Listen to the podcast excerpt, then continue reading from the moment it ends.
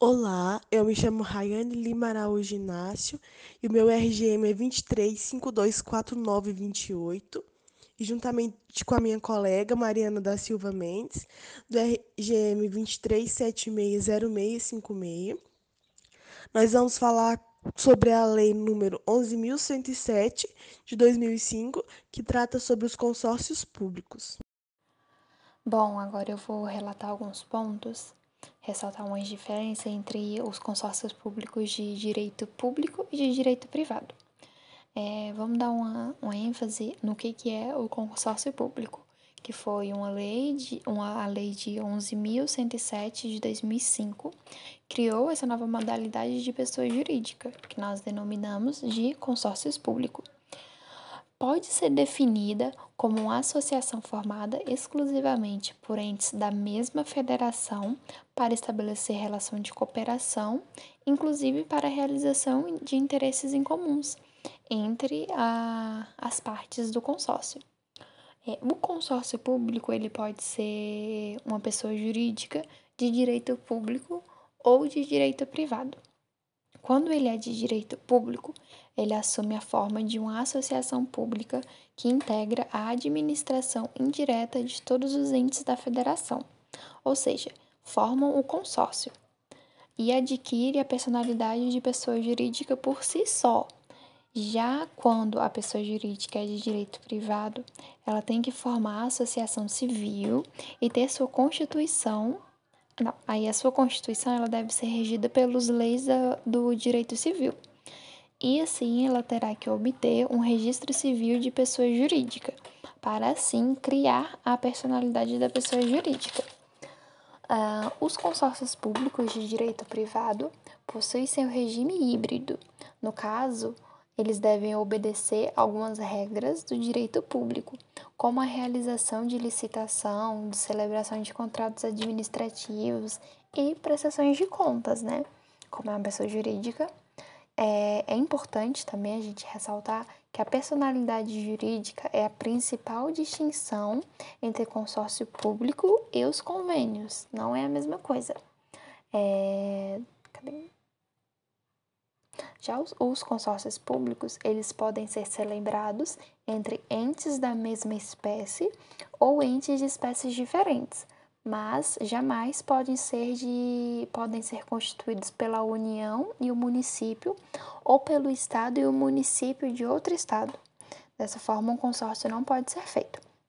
Um exemplo disso foi que em 2016, nas Olimpíadas do Rio, teve uma, um consórcio feito entre o Estado, o município e a União do Rio de Janeiro para, para estarem fiscalizando é, o evento né, que aconteceu das Olimpíadas.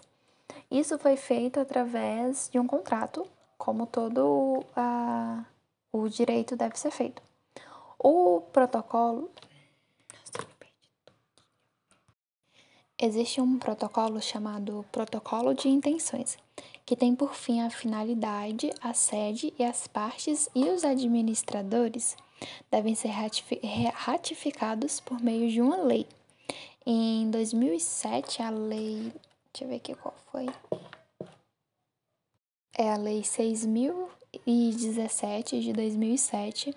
Ela já prevê que a, esses tipos de consórcio eles podem ter uma alteração ou sendo extinto, mas isso só pode ser feito através da Assembleia Geral, que é o seu órgão máximo. Os consórcios públicos são criados através de um contrato que é celebrado após a ratificação de um documento chamado Protocolo de Intenções. Essa ratificação vai validar a realização dos objetivos de interesse comum entre as entidades federadas. O consórcio público, depois de constituído, adquire personalidade jurídica, que pode ser de direito público, que possui natureza autárquica, ou de direito privado sem fins lucrativos, conforme o artigo 41 do Código Civil. Se existe, por exemplo, um consórcio entre três municípios, então é criada uma nova pessoa jurídica de direito público, uma autarquia, e essa autarquia vai integrar a administração indireta dos municípios associados. Por isso, falamos que o consórcio público tem personalidade jurídica própria, o que não é o caso do convênio de cooperação, sendo essa a principal diferença entre eles. O consórcio público poderá firmar convênios, contratos, acordos de qualquer natureza, receber auxílios, contribuir, contribuições e subvenções. Subvenções, para quem não sabe, é uma transferência de recursos financeiros públicos de caráter assistencial e sem fins lucrativos. O consórcio público também poderá promover desapropriações e inserir servidores de acordo com a necessidade pública.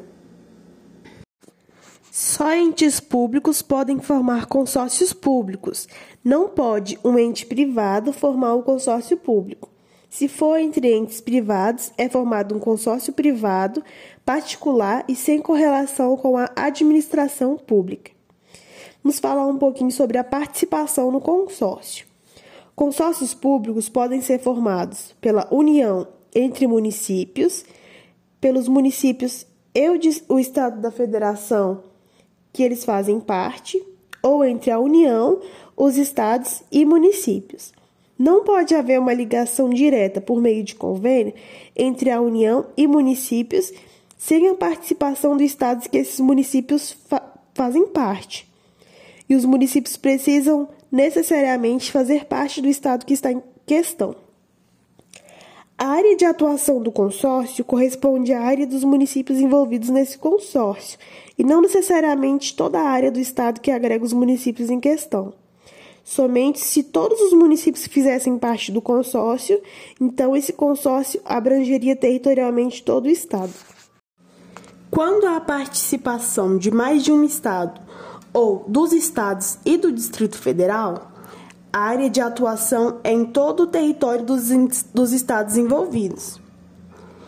Municípios e Distrito Federal também podem se reunir e formar consórcios, pois o Distrito Federal é considerado simultaneamente um município e um estado. A inserção, bem como a retirada de um ente federado do consórcio, precisam ser ratificados pelo Poder Legislativo.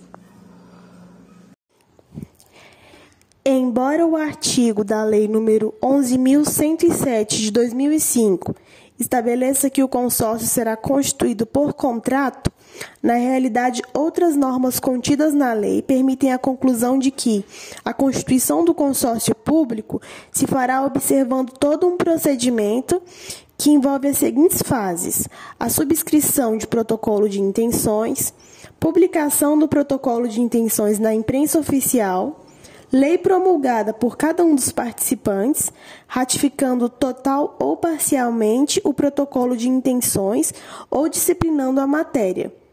Celebração de contrato e atendimento das disposições da legislação civil quando se tratar de consórcio com personalidade de direito privado. O mais fácil é entender a necessidade de que o procedimento tenha início, início com a celebração de protocolo de intenções. Trata-se da figura pouco estudada no direito, que designa um instrumento pelo qual os interessados manifestam a intenção de celebrar um acordo de vontade, um contrato, convênio, consórcio ou outra modalidade, para dar consecução de objetivos de seu interesse, porém, sem qualquer tipo de sanção pelo descumprimento da norma. Na realidade, não se assume nele o compromisso de celebrar o acordo, não se assumem direitos ou obrigações, apenas definem as cláusulas que serão observadas em caso de o acordo vir a ser celebrado. Tal como o consórcio é instituído como pessoa jurídica, não poderia ser constituído pela simples celebração de um contrato.